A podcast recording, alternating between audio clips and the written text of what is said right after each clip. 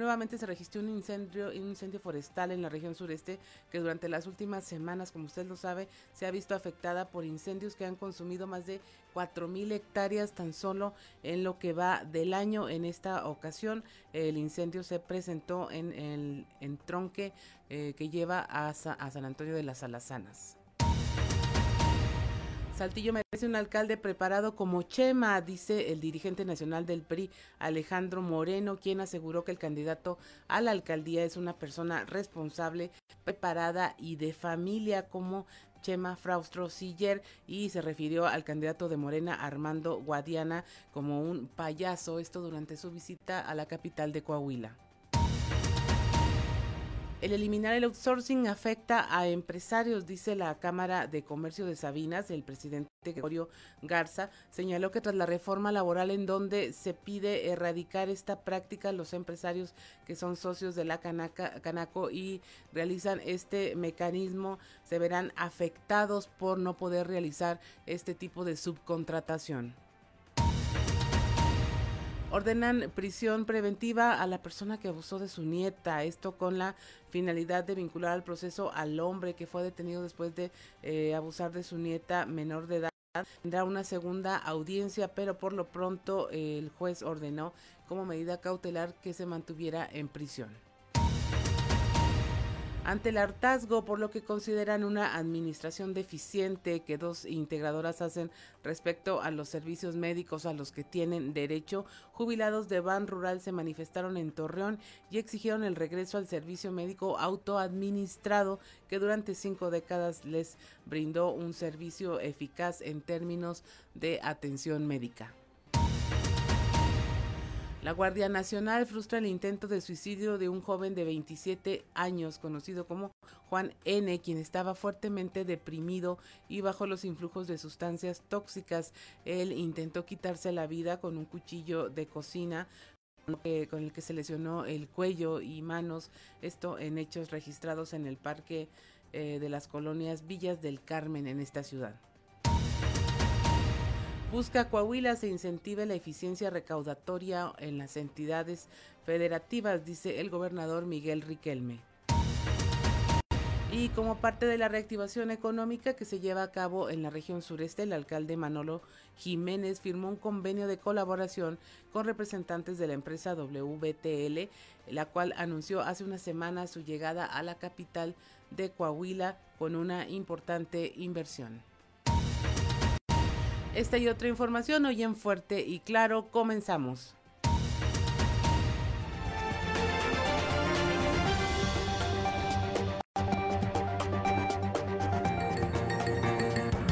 Esto es Fuerte y Claro. Transmitiendo para todo Coahuila. Fuerte y Claro. Las noticias como son. Con Claudio Linda Morán y Juan de León.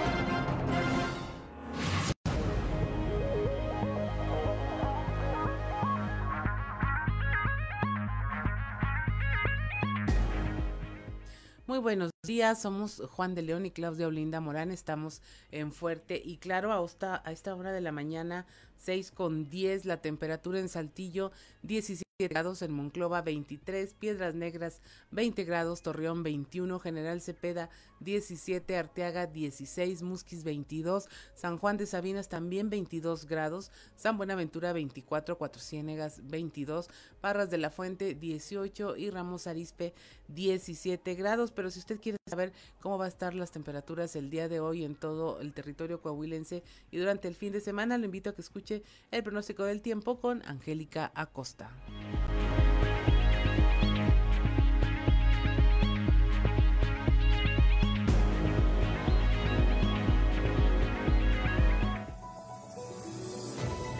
El pronóstico del tiempo con Angélica Acosta.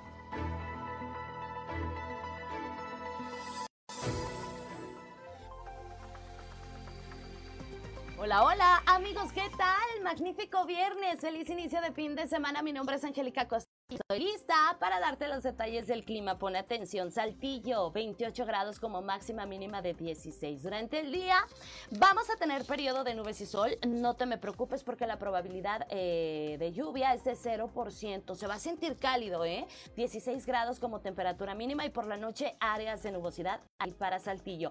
Monclova, 36 grados como máxima mínima de 20. Se espera que marque el termómetro para este bonito viernes, inicio de fin de semana. Durante el día vamos a tener periodo de nubes sol se va a sentir cálido, por supuesto, y por la noche un cielo parcialmente nubladito. Y bueno, pues aquí precaución para Monclova porque la probabilidad de precipitación es de 50%. Así que toma tus precauciones. Torreón, Coahuila, como ya se costumbre, ¿verdad? Temperatura muy cálida, 36 grados como máxima mínima de 19 durante día parcialmente soleado, muy muy caluroso y por la noche áreas de nubosidad. 0% la probabilidad de precipitación ahí para Torreón. Piedras Negras, 23 grados como temperatura máxima se espera que marque el termómetro, mínima de 14 durante el día principalmente nubladito, se va a sentir algo cálido y por la noche principalmente nublado. La posibilidad de lluvia, de chubasco o de tormenta ahí para Piedras Negras es de 25%. Excelente. Amigos, amigas, tienen vuelta para Monterrey, prepárate porque es elevada la posibilidad de precipitación para Monterrey en este viernes. 60% la probabilidad de precipitación, ¿ok? Durante el día se espera que el termómetro alcance una máxima de 29 grados, mínima de 22 durante el día, bastante nubladito, vamos a tener lluvia como te comento y por la noche un cielo principalmente claro y cálido, se va a sentir cálido y bueno, pues aquí para Monterrey es elevada la posibilidad de precipitación para que tomes tus precauciones. Amigos, ahí están los detalles del clima. Cuídate mucho, que tengas un excelente fin de semana. El pronóstico del tiempo con Angélica Acosta.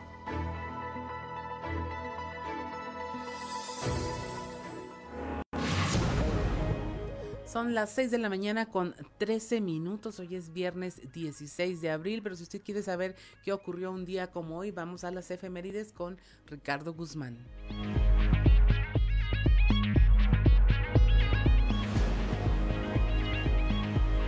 One, two, three o'clock, four o'clock, rock. ¿Quiere conocer qué ocurrió un día como hoy? Estas son las efemérides con Ricardo Guzmán.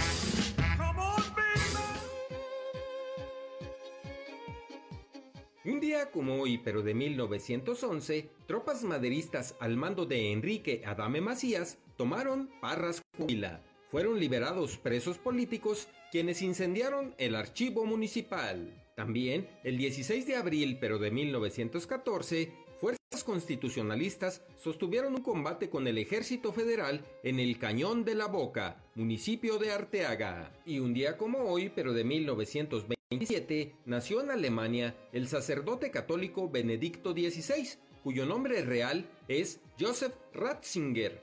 Asumió el papado el 19 de abril del 2005 en la Ciudad del Vaticano tras la muerte de Juan Pablo II. Se retiró el 28 de febrero del 2013. Fue declarado Papa emérito.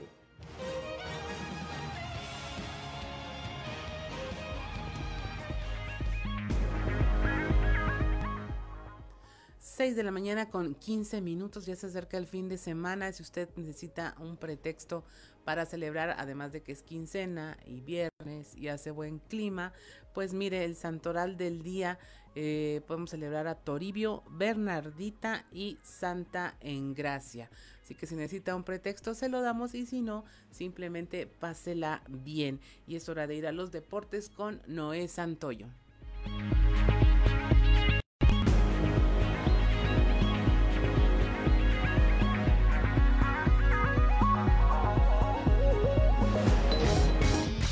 En Estadio con Noé Santoyo.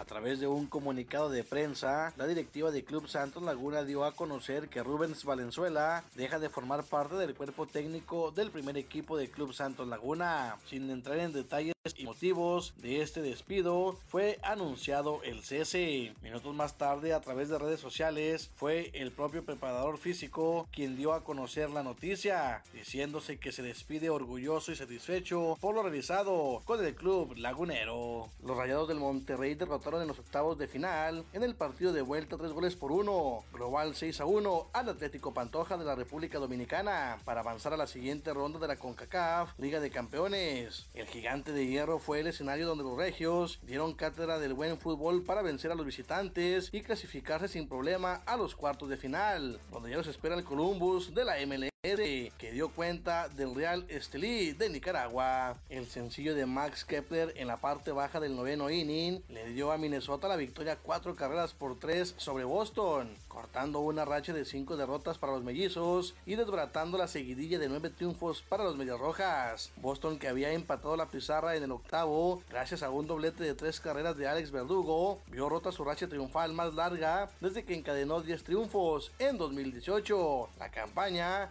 en la que ganaron la Serie Mundial. El preolímpico de boxeo de las Américas, que debía disputarse en Buenos Aires del 10 al 16 de mayo, ha sido cancelado debido a la pandemia, ha informado el Comité Olímpico Internacional. Las 49 plazas para los Juegos de Tokio 2020, que iban a repartirse en el torneo, 33 masculinas y 16 femeninas, se adjudicarán por ranking entre los púgiles que estuvieran inscritos en el preolímpico. Resumen Estadio con Noé Santoyo.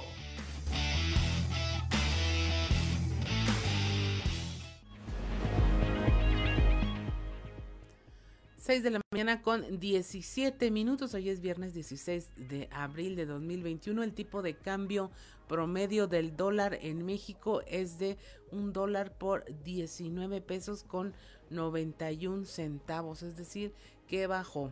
Bajó durante este fin de semana a la compra 19 con 66, a la venta 20 pesos con 16 centavos. Y vamos a dar paso enseguida a nuestro resumen de Información Nacional. Aumentará el precio del frijol por sequía en cuatro de los cinco principales estados productores de frijol de temporal eh, de este ciclo primavera-verano. Hay condiciones de sequía severa a extrema. Así todos los alimentos que tienen como ingrediente base el frijol saldrán más caros para los hogares mexicanos durante el resto del año debido a que estas sequías reducirán la producción por tercer año consecutivo. En Jalisco localizan a una joven que había sido reportada desaparecida por su pareja. Ella, de nombre Verónica, fue localizada luego de haber sido trasladada a un centro para curar la homosexualidad. Esto lo informó la Comisión de Búsqueda de Personas de Jalisco, quien confirmó este hecho avalan eh, frenar la prescripción de delitos sexuales de servidores públicos.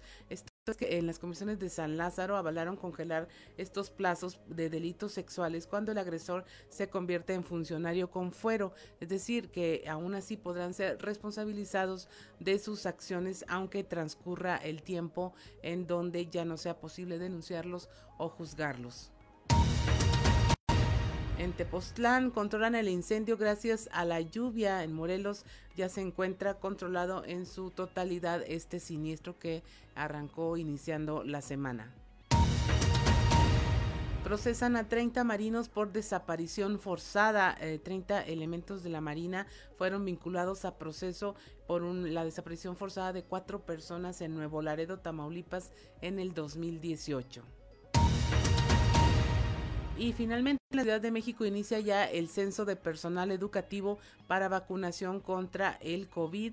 Esto fue a través de la eh, página de internet de la Secretaría de Educación y como siempre pues resultó algo desastroso. Hasta aquí la información nacional, estamos en Fuerte y Claro.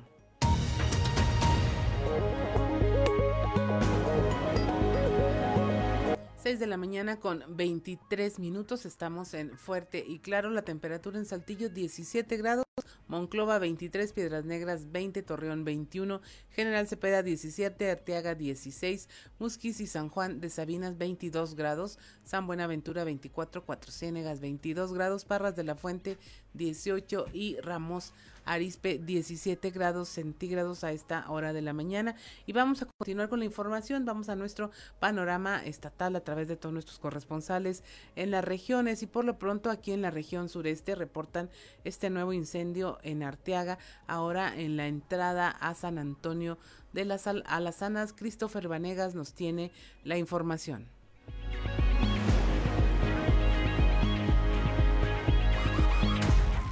Nuevamente, se registró un incendio forestal en la región sureste que durante las últimas semanas se ha visto afectada por incendios forestales que han consumido más de 4.000 hectáreas en lo que va del año.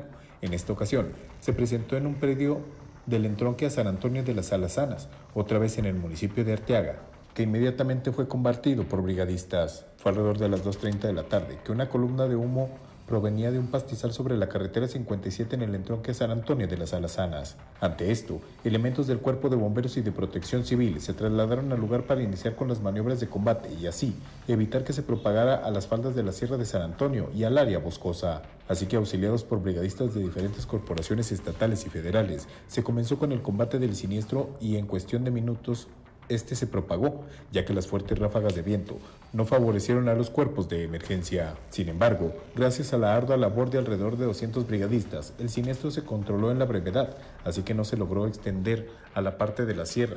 No obstante, se consumió una gran cantidad de pastizal y maleza. Para Grupo Región informó Christopher Vanegas.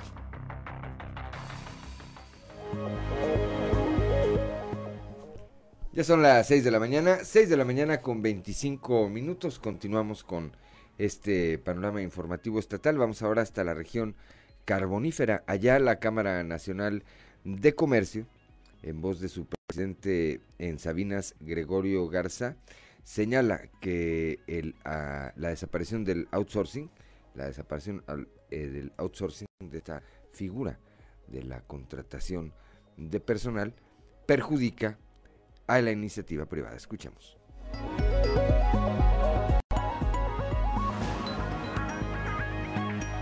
¿Qué tal Juan? ¿Qué tal Claudia? Es un placer saludarles desde la región carbonífera. Pues sí, efectivamente, la información que tenemos para hoy al eliminar el outsourcing bajo la nueva reforma laboral se afecta a empresarios. El presidente de la Cámara de Comercio de Sabinas, Gregorio Garza Valli, señaló que tras la reforma laboral donde se pide erradicar el outsourcing, empresarios que son socios de la Canaco y realizan este mecanismo para prestar sus servicios a empresas del ramo maquiladora, se verán afectados a no poder realizar más esta subcontratación, por lo que dijo lo mejor es regular esta modalidad. Esto es lo que nos comenta. Hay muchas empresas dentro de la misma Cámara de Comercio que se dedican a eso. Entonces, sí nos preocupa porque muchas van a tender a desaparecer porque brindan servicios a, grandes empresas o a grandes maquiladoras, como te digo, el de seguridad, el de limpieza y demás, ¿no? El de mantenimiento también. Entonces esas empresas pues tendrían que tender a desaparecer por un lado y por otro pues se le está cargando malos derechos a aquellos que los tengan los tengan que absorber y tener que contratar dentro de su plataforma laboral que existe actualmente. Por ejemplo, una empresa que tiene alrededor de los 3.600 trabajadores como Trinity, pues digo como Abomex, pues tendría entonces que cargar, en dado caso que ellos tengan outsourcing, pues tendrían que cargar con todos los empleos eh, que tengan en circunferencia, ¿verdad? Que serían alrededor de los 200 más y tendrían que desaparecer todas aquellas empresas que le daban servicio. Entonces, por un lado, es buena para el trabajador hasta cierto punto, ¿sí? Porque hay que ver también el, tipo de sueldo, de salario al que van a estar sujetos con esta nueva empresa, ¿verdad? O con la empresa a la que se van a adjuntar, por así decirlo. Bien, pues sin duda alguna ahí se está analizando esta cuestión, si es benéfico o no retirarlo o modificarlo. De alguna manera, pues traerá beneficios para los trabajadores. Esto es lo que tenemos para Fuerte y Claro desde la región carbonífera, su amigo y servidor Moisés Santiago. Que pasen un excelente fin de semana. Gracias a Moisés Santiago Hernández allá en la región carbonífera. Ahora vamos a la región centro, ya con Guadalupe Pérez. Bueno, pues se ordenó ya prisión preventiva para este adulto mayor que abusaba de su nieta. Guadalupe, muy buenos días.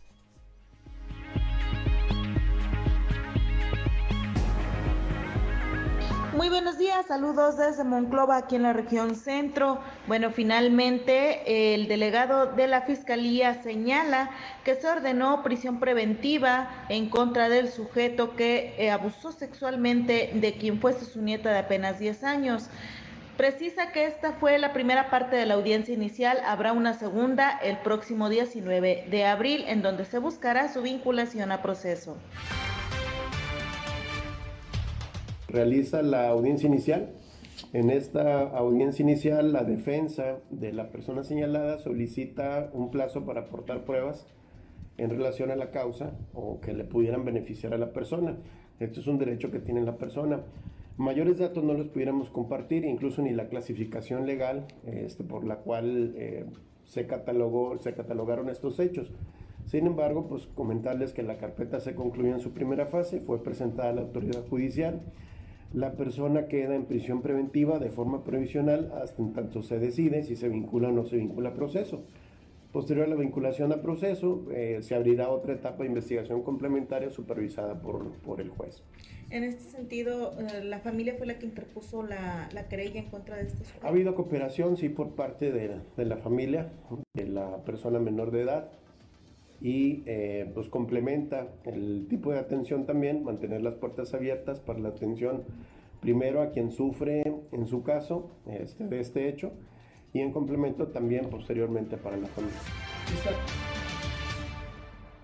Como se lo habíamos señalado días atrás, hubo una situación, una denuncia en relación al abuso de una menor de apenas 10 años en Monclova, en donde, bueno, pues los hechos refieren que fue el padre de la pequeña quien descubrió, pues valga la redundancia, su propio padre y abuelo de la menor realizándole tocamientos a la niña. Por ello lo entregó a las autoridades. Ya se tuvo esta audiencia inicial en su primera fase. Sigue una segunda el próximo 19 de abril, en donde, bueno, se determinará si es o no vinculado a proceso. De momento, mientras está este periodo, va a permanecer en prisión preventiva. Saludos desde la región centro para Grupo Región Informa, Guadalupe Pérez. Gracias, gracias a Guadalupe Pérez allá en la región centro, cuando son las 6 de la mañana con 31 minutos. ¿Qué más tenemos, Claudio Linda Morán? Pues en la región Laguna, los jubilados, jubilados de Ban Rural piden el regreso del llamado servicio médico autoadministrado que durante 50 años pues les había funcionado bastante bien. Eh, nos tiene la información nuestro compañero Víctor Barrón.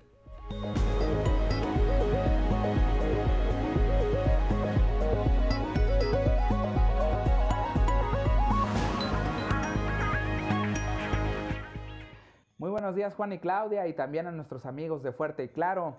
En temas de la región Laguna, ante el hartazgo por la administración deficiente que dos integradoras médicas hacen eh, de los servicios a los que tienen derecho en términos de salud, Jubilados de Ban Rural se manifestaron en Torreón y exigieron el regreso al servicio médico autoadministrado, que según comentan ha sido eficiente en las últimas cinco décadas. Habla al respecto Estela González Escareño, representante de jubilados de Ban Rural en la seccional centro norte del país. Vamos a escuchar. Porque pues estamos desesperados que no tenemos servicio médico principalmente por las personas más desvalidas que son los que están postrados, los que están imposibilitados y no es justo que no les den sus medicamentos de, patente porque ahora nos están cambiando medicamentos de, genéricos que cargan a un precio superior a los de patente, pues entonces ¿dónde está el beneficio? El año pasado tuvimos más de 40 defunciones, se nos triplicaron por la deficiencia del servicio médico. Entonces mandamos infinidad de quejas protestando contra la integradora Challenger Consulting SC, que es la que nos impusieron para el año pasado, y ahora nos están poniendo otra más, que es la, Community Doctor SADCB. Nosotros lo que estamos reclamando es que nos restablezcan, nos regresen al servicio médico autoadministrado. Fue el que tuvimos por 50 años y que dio muy buenos resultados porque era servicio médico de calidad, de calidez y más económico. Llamado es al presidente Andrés Manuel López Obrador para que se dé una solución a la problemática y que además se lleve a cabo una auditoría al fideicomiso 80320, fondo proyectado para beneficio de los jubilados en un periodo de 50 años y que casi se ha extinguido en los últimos 18 años. Esto es todo en la información. Desde La Laguna reportó Víctor Barrón. Que tengan un día excelente. 6 de la mañana con 34 minutos. Vamos ahora con eh, nuestra compañera Leslie Delgado. Llevan a 14 asilos brigada de vacunación anti-COVID. Leslie, muy buenos días.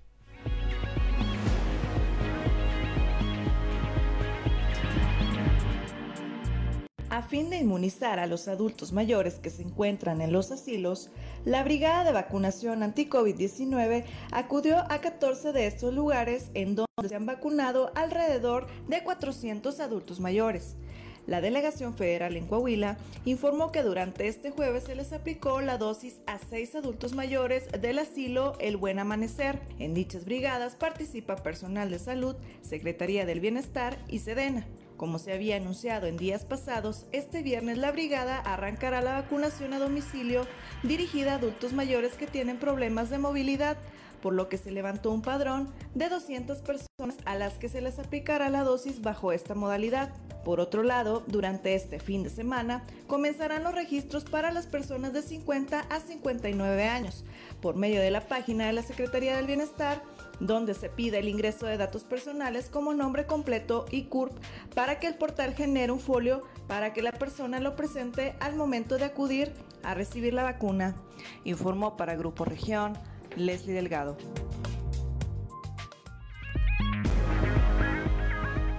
Ya son las 6 de la mañana, 6 de la mañana con 35 minutos. Vamos rápidamente a la portada del día de hoy de nuestro periódico Capital que, bueno, pues en su eh, nota, en su nota principal de el día de hoy, pues destaca este nuevo incendio ocurrido, el nuevo incendio forestal eh, surgido ayer en la Sierra de Arteaga, este a la entrada de San Antonio de las Anas, eh, San Antonio de las Alazanas, más o menos a un kilómetro de la autopista con rumbo hacia esta parte de la sierra eh, afectó pues eh, al menos ayer lo que se había informado cerca de tres hectáreas tres hectáreas fueron las que se vieron afectadas por el fuego que está prácticamente controlado gracias a la rápida intervención de los diversos cuerpos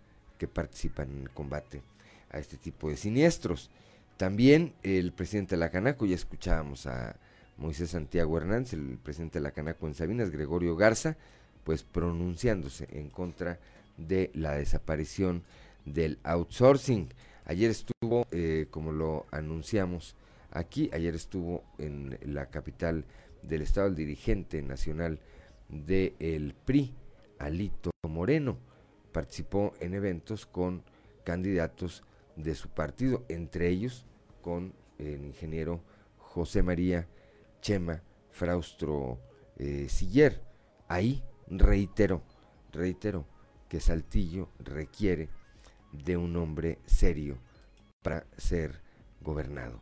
Eh, como un hombre serio como eh, Chema Fraustro. Esto dijo el dirigente nacional del el tricolor que repito pues participó ahí en eventos con candidatos de su partido, entre ellos por supuesto Chema Fraustro, Jerico Abramo, eh, Jaime Bueno, Gladys Ayala estuvo por aquí, también es candidata a legisladora eh, federal, también anduvo ayer aquí por la capital del estado, en Piedras Negras. Eh, más adelante estaremos platicando este tema, un joven de 27 años que pretendía quitarse la vida atentando en contra del mismo con un cuchillo. Bueno, este fue rescatado por elementos de la Guardia Nacional que impidieron que impidieron que este joven consumara este hecho. También está en la imagen principal el gobernador del estado señalando que la pandemia por COVID-19 y los efectos en las eh, finanzas públicas de los estados, así como la necesidad de, que la Secretaría de Hacienda brinde mayor ponderación a la eficiencia recaudatoria de impuestos que cobran las entidades en la fórmula de participaciones que se les asigna. Y es que hoy, hoy eh, tiene lugar aquí, en la capital del estado, esta reunión de secretarios de finanzas de los estados, de funcionarios fiscales, y que en la que va a tomar parte el secretario de Hacienda, Arturo Herrera, quien se dice está aquí en eh, Saltillo desde el día de ayer. Son las 6 de la mañana, 6 de la mañana con 39 minutos. Esta va a ser una eh, ocasión importante, auditorio Claudia, sin duda, para que pues eh, tanto los funcionarios que tienen que ver con las finanzas públicas como el propio gobernador del estado, quien estará eh, también tomando parte de este evento, pues le hagan ver al secretario de finanzas las que están pasando a falta de recursos económicos y las eh, facilidades o las herramientas que requieren por parte de la Secretaría de Hacienda para, para salir adelante. A mí se me hace eh, importante, importante este foro. Yo, la verdad es que llegó un momento en que pensé que no iba a venir Arturo Herrera, porque dije, pues se va a enfrentar precisamente con este tipo de situaciones, ¿no? Está eh, más que confirmado y repito, se dice incluso que está aquí en la capital del estado desde el día de ayer. Son las 6 de la mañana, 6 de la mañana con 40 minutos. Somos Claudio Linda Morán y Juan de León. Estamos aquí en Fuerte y Claro.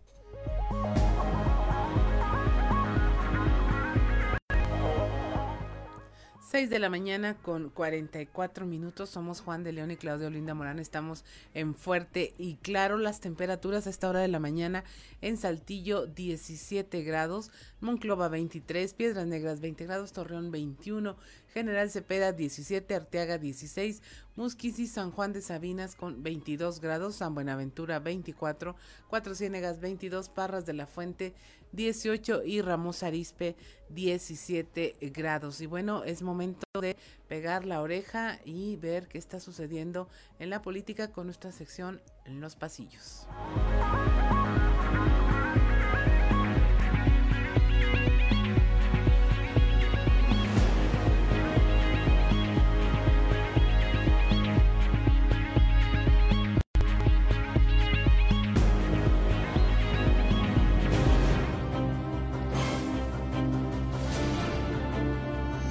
Y en el cartón de hoy, para eso estamos nosotros que nos presenta Francisco Javier Cortés montado en el lentísimo caracol que es el programa de vacunación y que nos dice que los médicos particulares no quieran violar el proceso de vacunación. Para eso estamos los de Morena. Con unas gorditas de maíz pinto, con huevo y frijoles, Chema Fraustro, candidato a la alcaldía de Saltillo, y Alejandro Moreno Cárdenas, dirigente nacional del PRI, arrancaron la jornada de ayer en la que Alito se la pasó consintiendo al abanderado priista a la alcaldía. Dicen que la relación entre ambos políticos es tan buena que Alito incluso dijo que, sin dudarlo, confiaría a sus hijos a Fraustro Siller. Otro logro alcanzó ayer la diputada federal por Coahuila, Marta Garay. La priista fue nombrada presidenta de la Comisión Interparlamentaria de Derechos Humanos del Foro de Presidentes de Poderes Legislativos de Centroamérica y la Cuenca del Caribe. FOPREL. En definitiva, el tema de si Luis Fernando Salazar será candidato a la alcaldía de Torreón o no se va hasta la otra semana. De acuerdo a los tiempos del Tribunal Electoral Federal, este fin de semana se estarán ocupando del caso Salgado Macedonio y será hasta concluido este cuando entren a discutir el resto, entre los que se encuentra el del ex niño azul. Otro de los que se apresta a entregar buenos resultados en la elección del próximo 6 de junio es Fernando López, delegado de su partido, el PRI, en Parras de la Fuente. Desde el pueblo mágico comentan que López ha logrado una gran labor en apoyo al candidato Fernando Orozco, quien se encamina a relevar en el cargo a Ramiro Pérez Arciniega,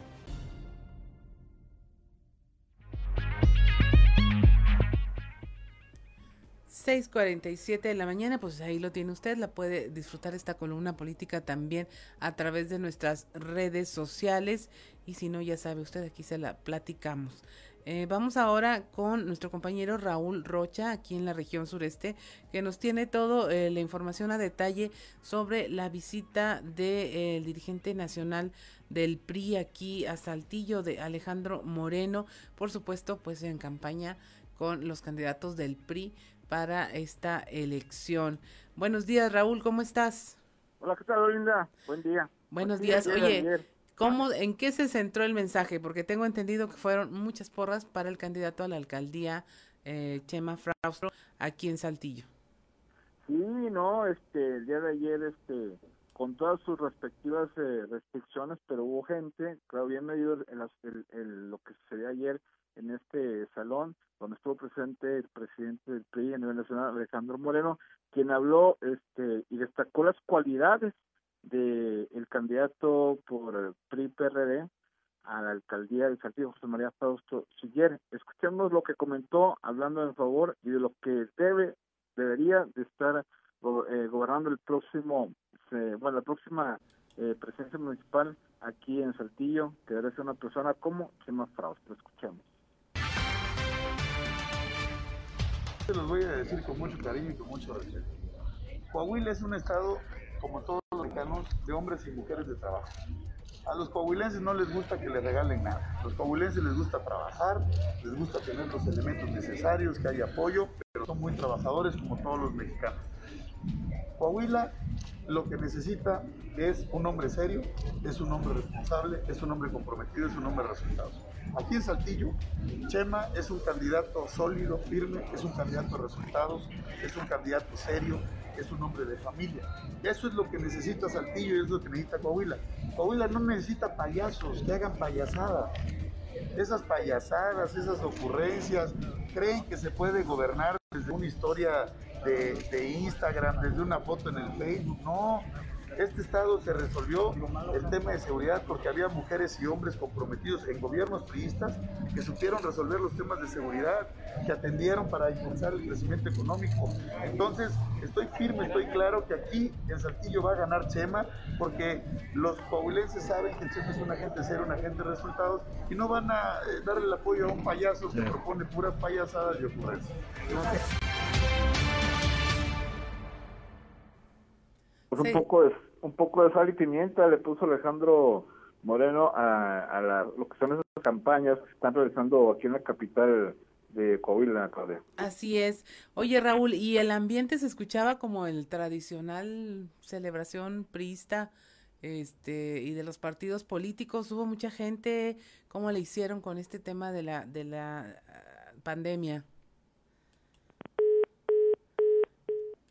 Creo que se nos escapó por ahí la, la, la llamada. En unos momentitos más trataremos de restablecer eh, comunicación con Raúl.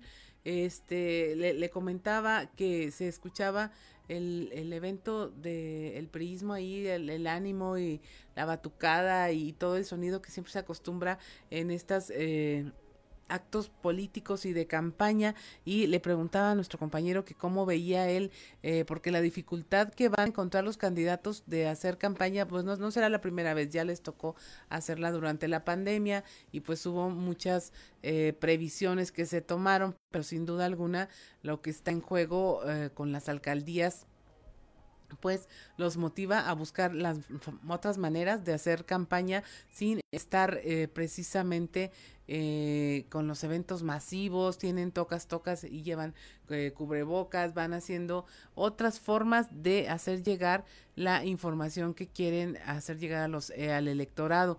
definitivamente el tema del candidato José María Frautier, pues bueno, es apoyar la campaña, el tema de la seriedad, de ser un hombre de confianza, es el que estuvo manejando. Y por otra parte, Alejandro Moreno pues se le lanzó a la yugular a Armando Guadiana con este tema de que no puede ser quien eh, gobierne Saltillo, un hombre de ocurrencias. Entonces, en alguna manera, pues está encaldeando los ánimos ya en esta elección que pues apenas llevamos dos semanas prácticamente en que los candidatos salieron a las calles para pedir su voto. Eh, también el candidato eh, Chema Fraustro, bueno, eh, reiteró ahí su compromiso de gobernar con seriedad y trabajar en cumplir con todos los compromisos que ha adquirido con la, la, sociedad. En esta semana usted lo ha visto en recorridos por todas las comunidades rurales de Saltillo, también en las áreas urbanas y pues fue una oportunidad por parte de este partido para ah, mostrar pues ahora sí como le llaman, el músculo político que tiene el Partido Revolucionario Institucional en esta alianza con el PRD. Sí, se puede comunicar, Ricardo, ya estamos otra vez. Raúl, te traiciona la tecnología. Buenos días. Sí, no, no es muy compatible conmigo, pero no nos dejamos. Dice un amigo mío, no, no puede con estas manos campesinos tanta tecnología. Sí, tengo manos de gasero, dicen por ahí. Oye, el tema de Chema, él también, bueno, dio su mensaje ahí en el evento. Sí, José María Frostro Siller eh, reiteró su compromiso ante el presidente del PRI a nivel nacional, ante diputados locales y ante los simpatizantes que estuvieron ahí en el salón de su trabajo para, para cumplir con las promesas que haga el Cámara, los compromisos y dice, vamos a hacer, por supuesto, cosas que se puedan hacer, no vamos a prometer cosas que sabemos que no vamos a poder hacer. Escuchemos lo que dijo el candidato ante el presidente del PRI a nivel nacional. Darte listo que estás en Saltillo, una ciudad de hombres y de mujeres serias, ¿sí? Y somos serios porque tenemos palabras, primero. Tenemos palabras. Somos serios porque nos gusta trabajar de a de veras, por eso somos serios. Porque somos de compromiso y porque siempre cumplimos. Nosotros no, no andamos digo, prometiendo cosas que no vayamos a cumplir. Y va a ser una realidad. Por eso es importante esa seriedad. Hoy aquí estoy con ustedes y vengo a comprometerme nuevamente con todos ustedes. Ustedes van a tener, este, ya conocen mis propuestas, ya no se las voy a dar, pero ustedes van a tener un alcalde que siempre estará abierto a escucharlas, a escucharlas a todas, voy a ser un alcalde que siempre les hable con la verdad, porque esa es otra cosa que aquí en nuestra ciudad, aquí la estamos muchos. Voy a ser un alcalde que resuelva, ¿sí? Yo no soy un alcalde que le pidan una luminaria y no se las pueda poner en la misma semana o en el mismo día, o que quieran que algún, alguna calle y no lo hagamos. Nosotros vamos a hacer lo que esté al alcance 6 de la mañana con 55 minutos, pues ahí lo tiene usted el mensaje del candidato a la alcaldía de Saltillo, Chema Fraustro Siller. Muchas gracias, Raúl, que tengas un excelente fin de semana. Igualmente, Claudia. Somos, gracias, somos Juan de León y Claudia Olinda Morán y estamos en Fuerte y Claro. Son las 6 de la mañana, 6 de la mañana con 59 minutos. Vamos ahora hasta el norte del estado, allá con mi compañera Norma Ramírez. El día de ayer, bueno, pues la Guardia Nacional, elementos de la Guardia Nacional impidieron, impidieron que un joven de apenas 27 años se quitara la vida. Norma, muy buenos días.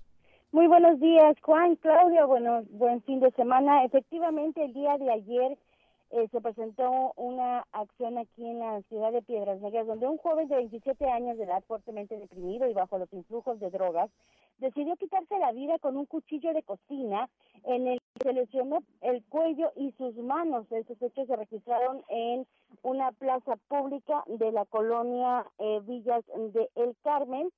Y ante tales hechos, eh, donde el joven, quienes vecinos eh, lo conocen como Juan N., cruzan eh, por una, dijeron que cruza por una depresión muy fuerte por, tras la muerte de su papá la semana pasada por COVID-19, adicional de problemas familiares y económicos.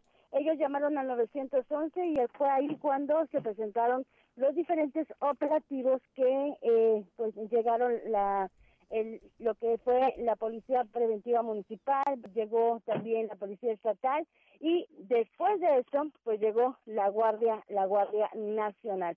Así que bueno, eh, esta es la información que nos da precisamente el elemento que eh, fue el que eh, pues se abalanzó contra esa persona porque eran alrededor de unos 12, 14 personas quienes estaban eh, tratando de pues persuadir a este joven y que incluso lo tuvieron que someter, pero hasta que fue ya la Guardia Nacional aplicó unas tácticas especiales y fue como pudieron someter a este joven. Aquí está la información. Es una vida y, y nuestro trabajo es ayudar. Y ver a una persona en la calle que, que haga esto es pues muy difícil. O sea, no es no es acto ni de heroísmo, simplemente ayudar a la familia y pues tratar de, apoyar más que nada, ¿no? Más que nada. La verdad no se perciben. No se perciben, pero mira, esto no, no estoy lesionado. No sé cuál es su problema, pero bueno. Ya van camino al hospital, esperemos eh, Este, la verdad no le puedo informar. Como ustedes se percibieron, ustedes, ustedes estaban primero que nosotros, nosotros llegamos al apoyo, al folio que nos mandan, que nos envían para exactamente apoyo. Nada más. ¿Cuál es el problema? Ahorita lo vamos a, lo vamos a verificar, ¿no? A ver cuál es la, la situación. Les agradezco mucho. Gracias. Ya son las 7 de la mañana, 7 de la mañana con dos minutos. Bueno, pues eh, bastante impactante, eh, Norma Auditorio, porque veíamos ayer algunas escenas en las redes sociales y la verdad es que había una gran cantidad El joven, eh, el, el, mismo joven, está pues eh, bañado en sangre en el momento en que lo suben a una ambulancia para llevarlo a recibir atención médica, se percibe eh, cómo va, además de cómo queda el sitio en el que intervinieron los elementos de las fuerzas de seguridad para evitar que se lesionara más y se y cumpliera con su objetivo de quitarse la vida. Pues qué lamentable que haya tomado decisión, que eh, eh, bueno por el lado de que estaban las autoridades, eh, pudieron intervenir y lograron pues evitar, evitar que culminara, que culminara con esta acción. Norma, gracias, como siempre, te, te agradezco. Muy buenos días. Muy buenos días, hasta luego. Ya son las 7 de la mañana, 7 de la mañana con 3 minutos y como todos los viernes, es viernes de alerta ambiental con Carlos Álvarez Flores. Alerta ambiental con Carlos Álvarez Flores. Muy buenos días.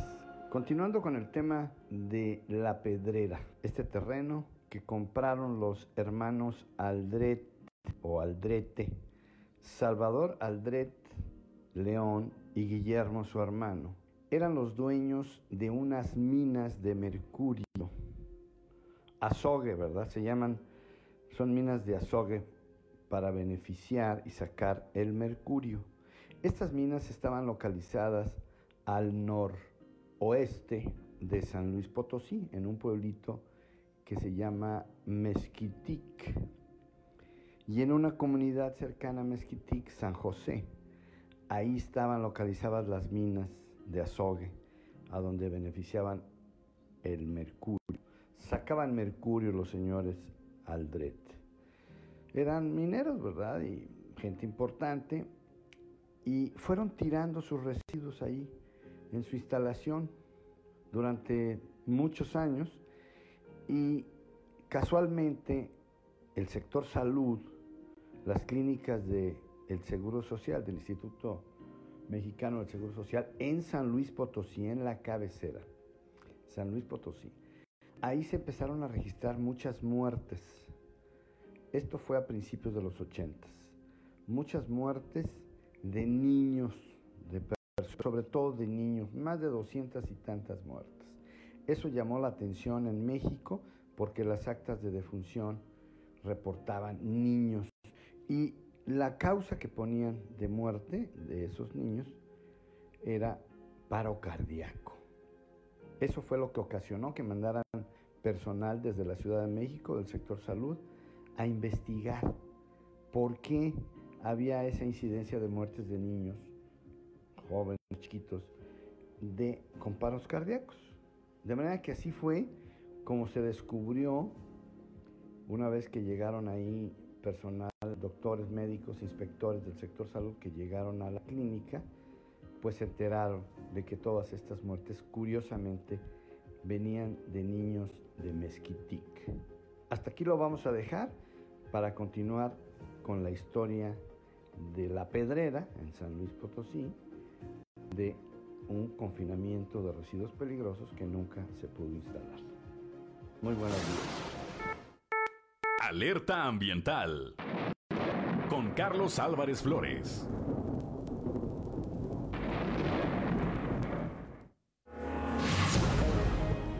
Ya son las 7 de la mañana, 7 de la mañana con 7 minutos. Dice el eh, diputado federal por el PRI, Sergio Cisbeles Alvarado, que la ley de hidrocarburos que aprobaron hace no mucho tiempo los diputados federales de Morena en el Congreso de la Unión es una ley que nace muerta.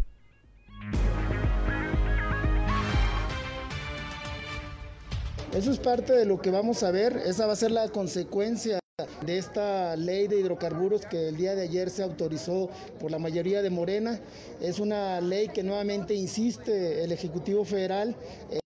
No obstante que diversos juzgadores, diversos tribunales ya emitieron eh, una suspensión a la ley que anteriormente había sido presentada como una iniciativa preferente y en este caso yo les garantizo que van a ver el resultado en donde vamos a tener gasolinas más caras, en donde ya lo estamos viendo que están quitando y están monopolizando lo que es Pemex y eso nos está afectando porque no hay suficientes recursos para poder dar una respuesta y para poder dar atención a lo que nos viene presentando. Y ustedes lo han estado viendo precisamente también en los apagones que han estado sucediendo, que es...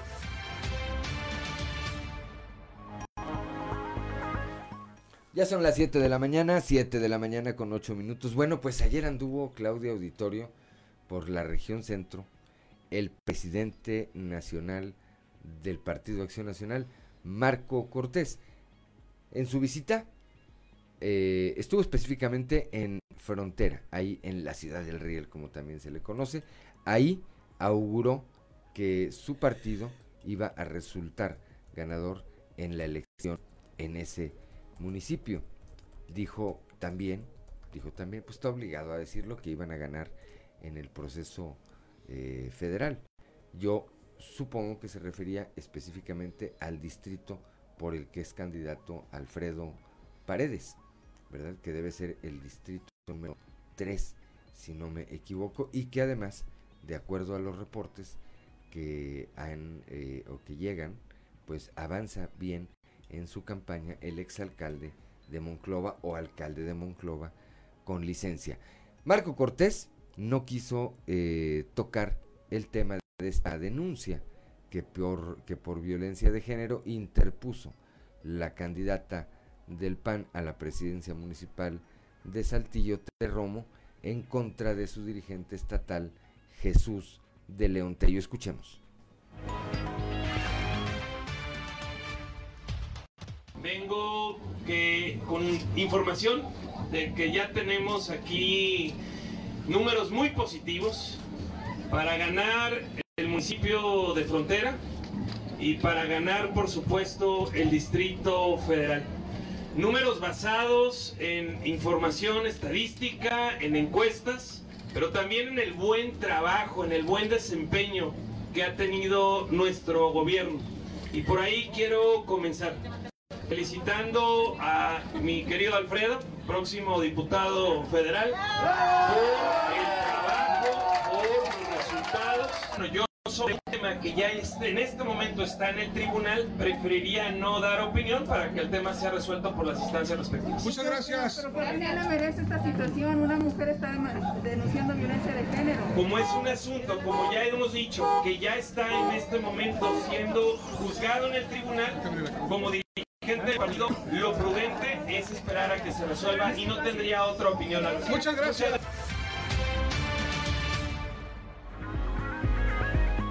Son las 7 de la mañana, 7 de la mañana con 11 minutos. La prudencia, siempre, ¿verdad? Ahí en voz de eh, Marco Cortés, el dirigente nacional del Partido Acción Nacional. Bueno, ¿qué más tenemos, Claudelina Morán, esta mañana? Pues precisamente Tere Romo, la candidata del PAN a la alcaldía de Saltillo, quien es quien interpuso esta denuncia por violencia de género, pues continúa en gira de campaña por cada una de las colonias de Saltillo. Ahí hizo notar la pésima atención que se le da al rubro del tránsito en gran parte de la capital de Coahuila, especialmente en el tema de la nomenclatura y señalética de las calles. Eh, el aspirante a convertirse en la primera alcaldesa de este municipio representando al Partido Acción Nacional dijo que es urgente que se dé solución a este problema que tienen en común gran partes de eh, las colonias aquí en la capital Zarapera.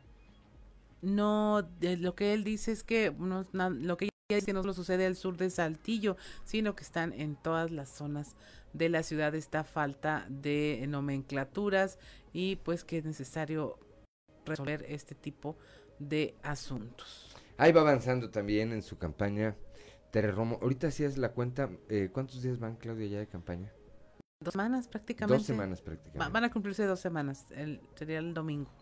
El domingo se cumplen dos semanas porque arrancaron en el primer minuto de un domingo. Sí, así es. A las 12 de la noche con un minuto. Bueno, 7 de la mañana, 7 de la mañana con 12 minutos. José Refugio Sandoval, eh, secretario de organización del Partido Verde aquí en el estado, estuvo de gira por la región eh, carbonífera. Ahí dijo que el tema de la salud es una de las prioridades en el país porque existe un desabasto catastrófico y es lamentable de obviamente eh, se refiere a, medicamentos y es lamentable que no exista este apoyo para niños que están en tratamiento en contra del cáncer y que el hecho de que el gobierno federal no los atienda es una insensibilidad total. Escuchemos. Desabasto eh, catastrófico en tema de salud y tenemos que reforzar la obligación del gobierno de darle las medicinas suficientes a quien las necesita. Entonces, el verde se ha puesto como bandera a, la par del tema ambiental, el tema de la salud, que es un tema primordial para todos los ciudadanos. Es lamentable, por eso es que nosotros se acaba de aprobar, precisamente fue publicado el 17 de enero, una ley general para el apoyo a los niños con cáncer. Hoy en día, en México, la primer causa de muerte en niños menores de 12 años es el cáncer. Y es lamentable que el gobierno no lo esté atendiendo, que el gobierno los haya hecho un lado. Tenemos que poner atención a este tema. ¿no? Es, lamentable que no haya medicamentos para el cáncer. Es lamentable que nuestros niños, que es el futuro de nuestro país, no estén siendo atendidos a tiempo. Tenemos que poner el dedo en el renglón y tenemos que atender el caso. Entonces el Partido Verde agarró esa bandera desde hace varios años, no es de ahorita, y hemos seguido y seguiremos impulsando hasta que se pueda estabilizar la atención adecuada a este tipo de, pacientes, ¿no? Y en general, pues vemos los centros médicos sin medicamento, vemos los centros médicos, los hospitales, las clínicas sin doctores especialistas. Cuando tienes una enfermedad, eh, te atiende un médico general si tienes suerte y si necesitas un especialista te tienes que mover de una ciudad a otra gastando mucho dinero para la gente que no tiene el recurso para atenderse, pues hace moverse de un lado. Ya son las 7 de la mañana, 7 de la mañana con 14 minutos, que no se le haga tarde. ¿Qué más tenemos, Claudelina Morán? En la laguna promete Román Alberto contacto permanente con la iniciativa privada. Él es el candidato mm, a presidente municipal por el PRI, Román Alberto Cepeda. De Torreón. González en Torreón. Dijo que su administración tomará en cuenta la iniciativa privada y estará abierta a la participación de las empresas justamente es el de la participación, inclusión, el que nos, nos comprometemos a hacer una, una, administración en donde los tomemos en cuenta, en donde podamos informar de la transparencia, en donde podamos todos y cada uno de los procedimientos digitalizarlos también, como yo les dije, lo dije desde el primer día y eso es fundamental, ¿no? En donde el compromiso sea permanente, pues, y, una, y establecer una comunicación permanente que es fundamental. Un gobierno que no tiene relación con su clase trabajadora, con las centrales obreras, con todos los actores de la producción, es un gobierno que no está haciendo la tarea. Yo creo que la comunicación debe ser permanente, aunque a veces se coincida, a veces no. Seguramente siempre tendremos puntos de coincidencia y de tomar acuerdos para el del sector empresarial de Torreón, pero también para la gente, para el conjunto de Torreón, para el crecimiento mismo de Torreón. Ya son las 7 de la mañana, 7 de la mañana con 16 minutos. La pandemia por el COVID-19 y los efectos contingentes en las finanzas públicas de los estados, así como la necesidad de que la Secretaría de Hacienda brinde mayor ponderación a la eficacia y a la eficiencia recaudatoria de impuestos que cobran las entidades federativas, los estados, en la fórmula de participaciones que se le asignan, es una, es una de las, eh, es uno de los puntos, entre otros, que se abordarán durante la asamblea de la Comisión Permanente de Funcionarios Fiscales que tiene como sede nuestro Estado. Al respecto, el gobernador eh, Miguel Ángel Riquelme Solís informó que esta asamblea tendrá lugar este viernes y en ella va a participar el secretario de Hacienda, Arturo Herrera Gutiérrez, también el subsecretario Gabriel Llorio González, el, titular de la Unidad de Coordinación con Entidades eh, Federativas, Fernando Arechederra, secretarios de finanzas de 29 entidades y procuradores. Bueno, pues platicamos de este tema muy temprano, así, así estará y seguramente estaremos platicando el fin de semana de cómo, de cómo les fue. Claudio Linda Morán. Ya tenemos en la línea al titular de Protección Civil en Arteaga, Leonel Martínez, eh, para que nos platique cómo va el combate al incendio ahora en, en, la parte de San Antonio de las Alazanas. Buenos días, Leonel, ¿cómo está? ¿Cómo va todo? Sí, muy buenos días, ¿cómo está? Bien, bien. Díganos, este, ¿cómo va el combate? ¿Se logró mitigar este tema del incendio? Mira, tenemos ahí el inicio de, este de este incendio el día de ayer alrededor de las dos, dos y media de la tarde. Eh, este incendio inicia a orillas de carretera, eh, en el tramo, la carretera San Antonio de las Alazanas, en el tramo conocido como Rancho del Cristal, eh, unos escasos kilómetros del puerto de Flores. Empieza en lo que es pastizal, posteriormente nos da una avanzada muy muy muy fuerte y llega a partes donde tenemos eh, arbolado adulto. Afortunadamente el día de ayer con, con todo el, apoyo de, brigadistas de las diferentes corporaciones y brigadistas rurales eh, logramos este, contenerlo y dejarlo el día de ayer en un 50% de, de liquidación, eh, perdón, un 50% de, de control y un 40% de, de liquidación. Ahorita estamos iniciando labores con alrededor de 120, 130 brigadistas, eh, que es muy probable que el día de hoy tenemos un, fuerte avance. Leonel, Leonel, buenos días, le saluda, le saluda Juan de León. Leonel, una, una pregunta antes de irnos un corte, tenemos un minuto antes de irnos un corte y le pediríamos que no se vaya de la línea para poder seguir platicando eh, con usted. ¿Tienen eh, idea de qué causó este nuevo incendio forestal?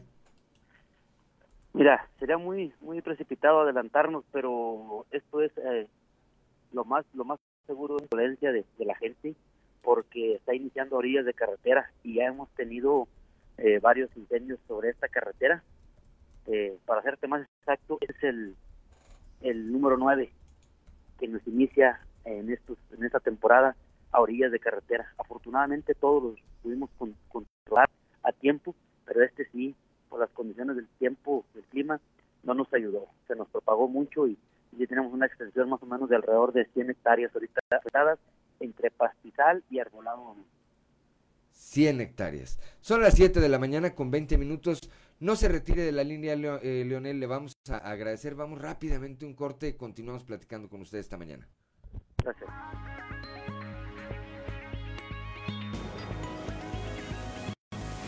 7 de la mañana con 24 minutos estamos charlando con Leonel Martínez, quien es director de Protección Civil en Arteaga.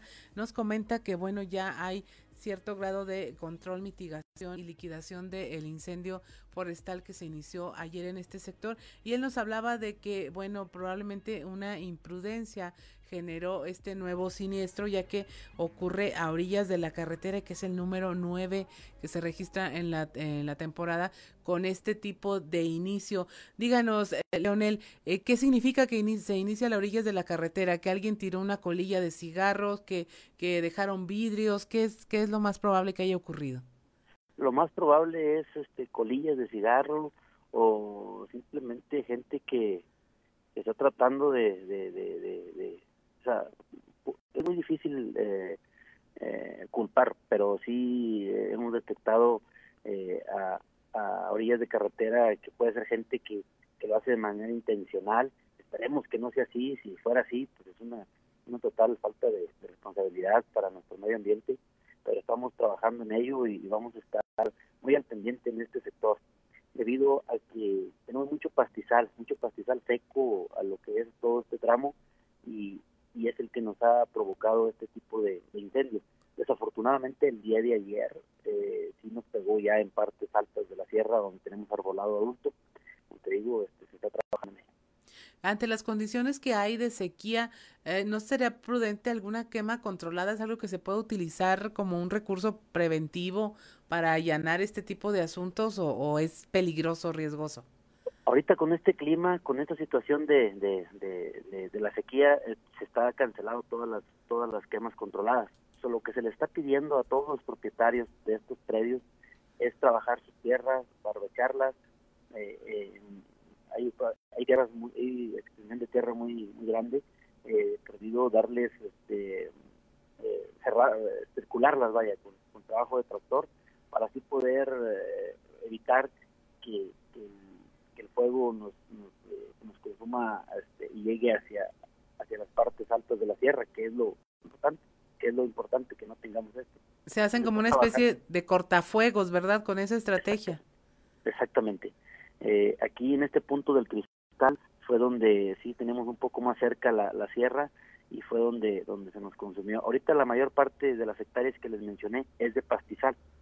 Hablamos de un 60% de pastizal y un 40% de arbolado adulto, que es el que nos está afectando ahorita en este incendio.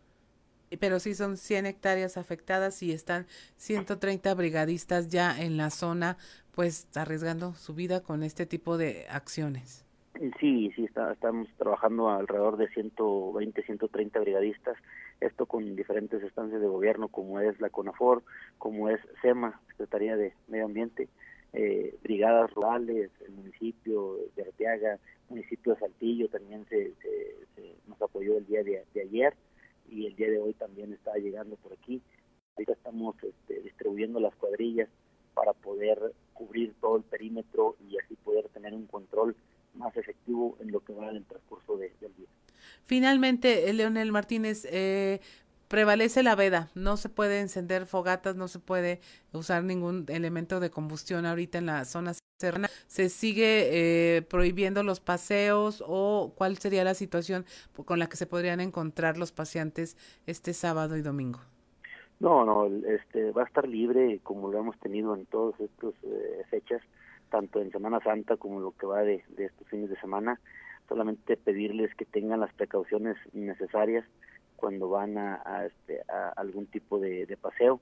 Lo que sí tenemos prohibido es acampar en zonas boscosas este, o en lugares donde, donde pudiéramos tener algún riesgo, lo que es ir a acampar.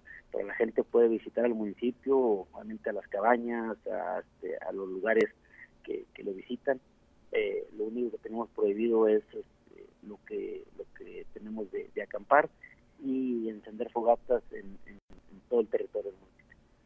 Pues muchas gracias, Leonel. Muchas gracias por habernos atendido, porque sé que tiene una jornada larga el día de hoy. Le agradecemos doblemente este que haya estado con nosotros. Muchas gracias. Siete de la mañana con 28 minutos. Somos Juan de León y Claudia Linda Morán. Estamos en Fuerte y Claro. Y pues ahí tiene usted, puede ir de paseo siempre y cuando no acampe, no lleve eh, fuego a las zonas boscosas y pues se va a encontrar con que eh, tampoco habría paso en los lugares donde pudiera representar algún riesgo la presencia de campistas. Continuando con la información, hoy se reúnen aquí en Saltillo los funcionarios fiscales, la pandemia por COVID, bueno, ya no, nos lo comentó nuestro compañero Juan de León, tiene a las nueve mañana aproximadamente el gobernador se estará reuniendo con esta asamblea de la Comisión Permanente de Funcionarios Fiscales. No se vaya porque vamos a estarle comentando paso a paso qué es lo que ocurre en esta reunión donde, bueno, se presenta eh, todos los eh, inconvenientes que han tenido los estados para administrar los pocos recursos, se van a estar tomando decisiones y aquí se las vamos a estar informando. Por otra parte, en Saltillo también se fortalece la reactivación económica.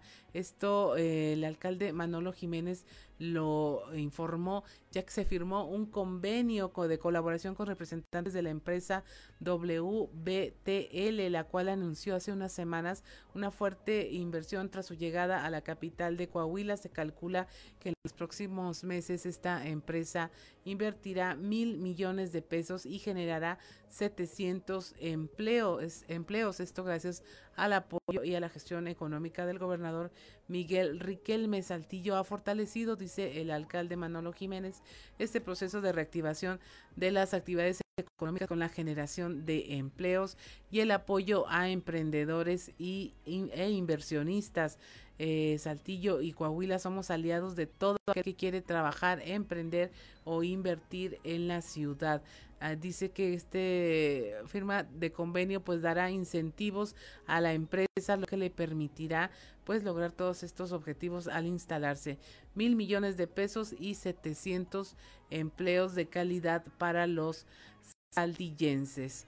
Son las 7 de la mañana con 31 minutos. La temperatura en Saltillo 17 grados, en Monclova 23, Piedras Negras 20 grados, Torreón 21, General Cepeda 17 grados, Arteaga 16 grados, Musquis y San Juan de Sabinas tienen 22 grados centígrados, San Buenaventura 24 grados, Cuatro Ciénegas 22 grados, en Parras de la Fuente 18 y en Ramos Arispe 17 eh, grados. Y nos vamos a vamos a tener aquí ya, vamos al contexto de la noticia. El contexto de la noticia con Luis Guillermo Hernández Aranda. ¿Qué es lo primero que se le viene a la mente cuando piensa en Félix Salgado Macedonio? Seguramente usted me dirá, violador, golpeador de mujeres, corrupto, violento, vividor y todos los adjetivos negativos que podamos sumar a la lista. En lo personal, simplemente diré, una persona que no merece gobernar Guerrero ni ningún otro, ni ningún otro estado o municipio. Por décadas, este político ha vivido de nuestro dinero, es decir, del erario público.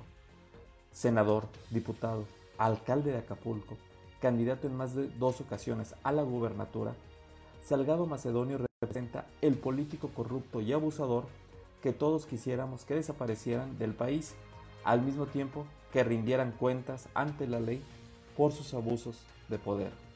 En noviembre de 2020, Milenio publicó que Salgado Macedonio había sido acusado de presunto abuso sexual en al menos tres ocasiones durante 2016 por una mujer identificada como JDC, quien trabajó para él cuando dirigía un periódico en Acapulco. Milenio también informó que el expediente fue enterrado a pesar de que la denunciante ratificó su denuncia el 2 de enero de 2017 y presentó diversas fotografías de los golpes que recibió en dos ocasiones, así como estudios médicos que confirmaron que había contraído una enfermedad por contacto sexual. Sin embargo, y a pesar de estas acusaciones, Salgado Macedonio se considera una víctima del sistema, presentándose como una persona que busca gobernar a favor de los pobres cuando carece de calidad moral. Además de los delitos, el único recuerdo que tengo de este personaje son sus pésimas producciones discográficas. Alguien le dijo que cantaba. Y su película, alguien le dijo que actuaba. Ambas producciones las pagó con nuestro dinero, ya que siempre ha vivido a costillas de nuestros impuestos. Hoy que gobierna Morena y que en el discurso se dicen distintos a los demás, ¿qué gana este partido postulando y defendiendo a un personaje como Salgado Macedonio? Obviamente credibilidad no, pero sí posiblemente una gubernatura porque aún existe la posibilidad de que el Tribunal Electoral avale su candidatura. Con su defensa, el presidente Andrés Manuel López Obrador solo reafirma, como si hiciera falta, su nulo compromiso con las causas feministas, su nulo interés con el sentir del pueblo, ya que lo único que le importa es el resultado electoral. E incluso en sus críticas al INE descalifica las leyes que él mismo promovió como líder de oposición. Cuando parecía que con la llegada de un partido supuestamente de izquierda tendríamos un gobierno de ideas más progresistas, nos hemos dado cuenta que ha sido todo lo contrario y que el gobierno federal prefiere defender a delincuentes que al pueblo que le dio su voto y que confió en que ahora todo sería distinto, pero por desgracia todo sigue igual, si no es que peor. Soy Luis Guillermo Hernández, nos escuchamos a la próxima. El contexto de la noticia con Luis Guillermo Hernández Aranda.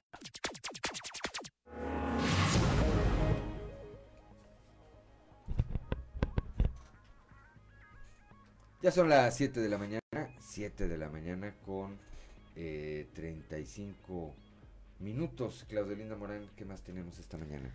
Pues mira, aquí yo creo que ya es hora de irnos a nuestro resumen noticioso. ¿Qué te parece? El resumen de la información nacional. Nacional, adelante. Aumentará el precio del frijol por sequía en cuatro de los cinco principales estados productores de frijol de temporal eh, durante este ciclo de primavera-verano. Hay condiciones de sequía severa a extrema. Así, los alimentos que llevan frijoles como su ingrediente principal, pues van a ser más caros en todos los hogares mexicanos debido a que las sequías reducirán la producción del país por tercer año consecutivo. Esto según un reporte elaborado por el Grupo Consultor de Mercados Agrícolas. En Jalisco localizan a Verónica, una joven cuya desaparición fue denunciada por su pareja. Tras la denuncia, eh, la Comisión de Búsqueda para Personas de Jalisco confirmó que la joven había sido trasladada a un centro para curar la homosexualidad. Esto ocurrió el pasado 8 de abril, cuando Alondra, pareja de Verónica, denunció en redes sociales que la joven había desaparecido avalan eh, eh, frenar prescripción de delitos sexuales en casos de que sean servidores públicos. Las comisiones en San Lázaro avalan congelar los plazos de prescripción de estos delitos cuando el agresor se convierta en funcionario con fuero, es decir, que aún así podrán ser responsabilizados de sus acciones aunque transcurra el tiempo en que ya no sea posible denunciarlos o juzgarlos. En Tepoztlán, Morelos, controlan incendio gracias a la lluvia, ya se encuentra liquidado en su totalidad. Procesan a 30 marinos por desaparición forzada. Fueron vinculados a proceso por desaparición forzada de cuatro personas en Nuevo Laredo, Tamaulipas, en 2018. Y es hora de irnos ya al show de los famosos con Amberly Lozano. El show de los famosos con Amberly Lozano. Rafaela Maya podría ser padre de una mujer de 26 años. Rafaela Maya es cuestionado sobre el rumor de que tiene una hija no reconocida, una joven que actualmente tiene 26 años. El actor parece no despojarse de la polémica, Primero los difíciles momentos que ha enfrentado tratando de recuperarse de sus adicciones. Y ahora se dice que en su adolescencia tuvo una hija. Durante una entrevista, Amaya evadió responder si es cierto que tiene una hija de 26 años, una joven de nombre Yomairi, por lo que la incógnita respecto a este tema continúa. El actor dijo que estaba muy contento de haber cumplido el deseo de su padre de ver una pelea de box en vivo, ya que su padre era un gran aficionado de ese deporte y cuando él era niño veían juntos las peleas de box en televisión.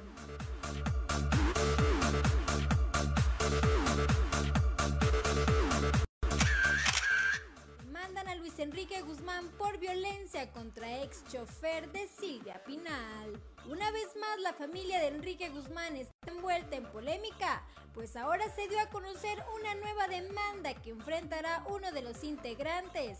El ex chofer de Silvia Pinal demandará a Luis Enrique Guzmán por daño moral tras haberlo despedido de forma injustificada y haber regado rumores en su contra. El integrante de dinastía Guzmán, que ha tratado de presentarse como conciliador, parece estar en problemas.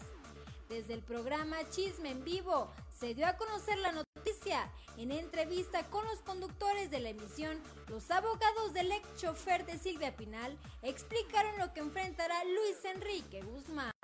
El afectado aseguró que Luis Enrique Guzmán, padre de Giordana Guzmán, ejecutó severos abusos de su parte. Por ello pide indemnización por daño moral, así como una disculpa pública de la familia. El ex chofer de Silvia Pinal aseguró que Luis Enrique Guzmán aseguraba que él era un ratero vende notas.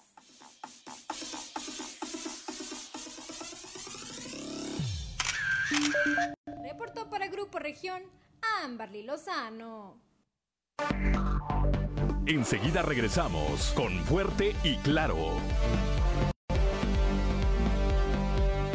7 de la mañana, son ya las 7 de la mañana con 44 minutos. Bueno, pues continuamos aquí en este espacio informativo de Grupo Región. Somos Claudio Linda Morán. Ya está como todos los viernes. Osiris García, guitarra en mano. Y tenemos eh, esta mañana también la presencia del ingeniero Armando Guadiana Tijerina, quien es candidato de Morena a la presidencia municipal de eh, Saltillo, con quien vamos a platicar pues sobre cómo eh, avanza, pues ya estamos prácticamente este fin de semana. El domingo estaríamos cumpliendo o estaremos cumpliendo dos semanas desde que inició la, eh, el proceso, bueno, el periodo de campañas del actual proceso electoral, cuya jornada de votación es el próximo 6 de junio. Ingeniero Guadiana, muy buenos días. ¿Cómo está usted? Pues muy bien, gracias a Dios. Eh, y Juan y Claudio Linda y acá este Osiris y gente del, del arte, el arte de la música, pues eh, de veras me da mucho gusto estar aquí en este viernes. Como dicen por ahí, ya es viernes. Ya es viernes, gracias a Dios es viernes. Este semana tenemos que trabajar más. Sí, pues en campaña es todos los este, días.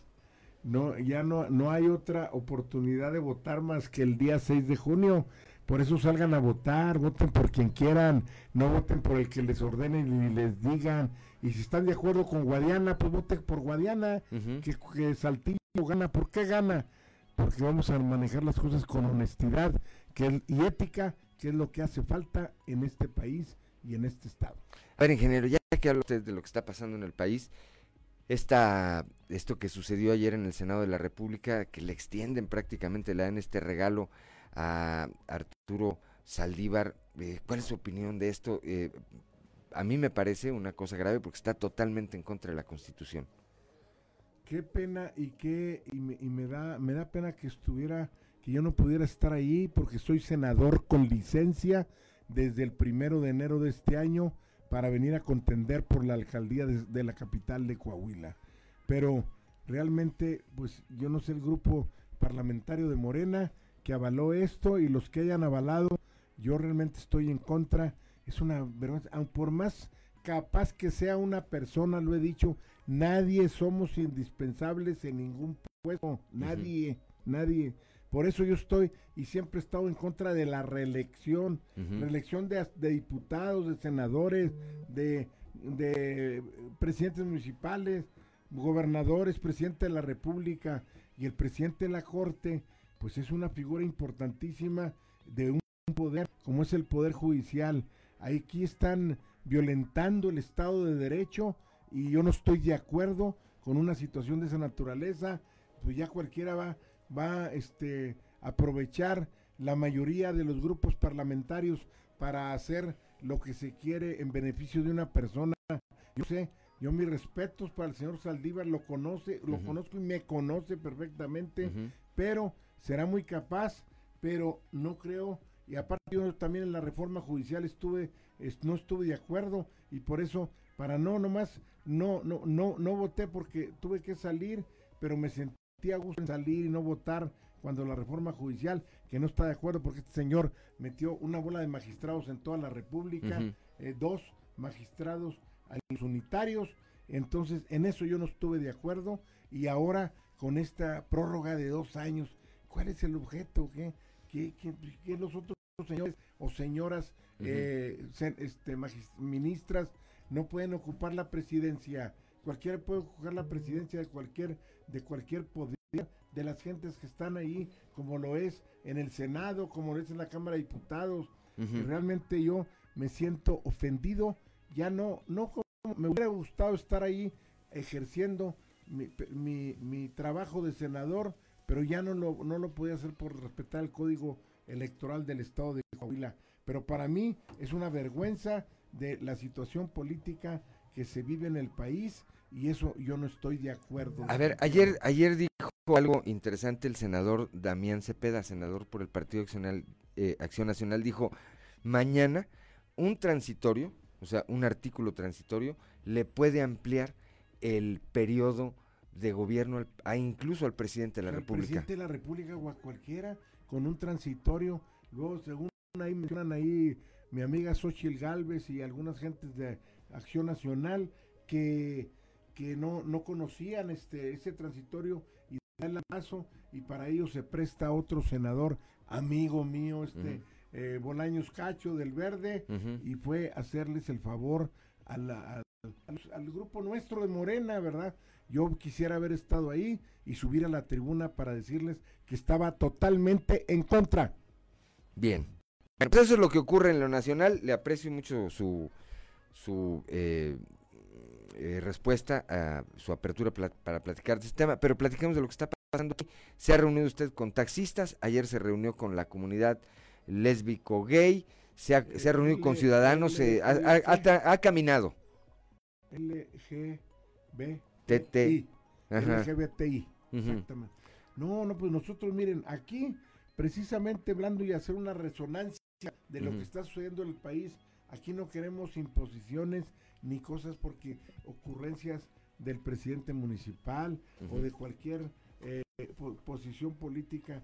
No, aquí se requiere hacer las cosas con la inclusión de la gente y buscar, no a veces eh, necesariamente tendrás que preguntarle a todos lo que vas a hacer, pero como ahorita les voy a poner un ejemplo, en donde no debe imperar la democracia más que la democracia parlamentaria o la democracia técnica y de conocimiento económico, les voy a decir por, por dónde.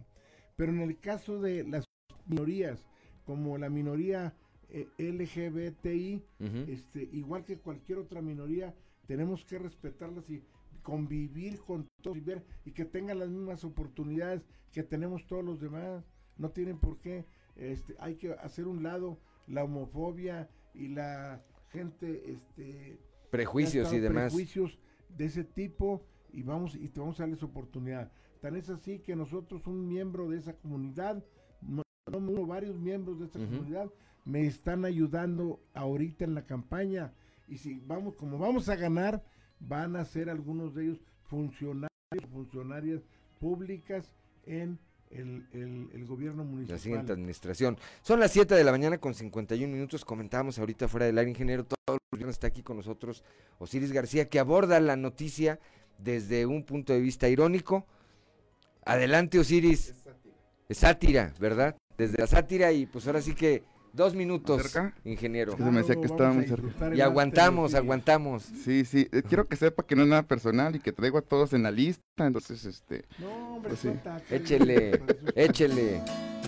Aviso.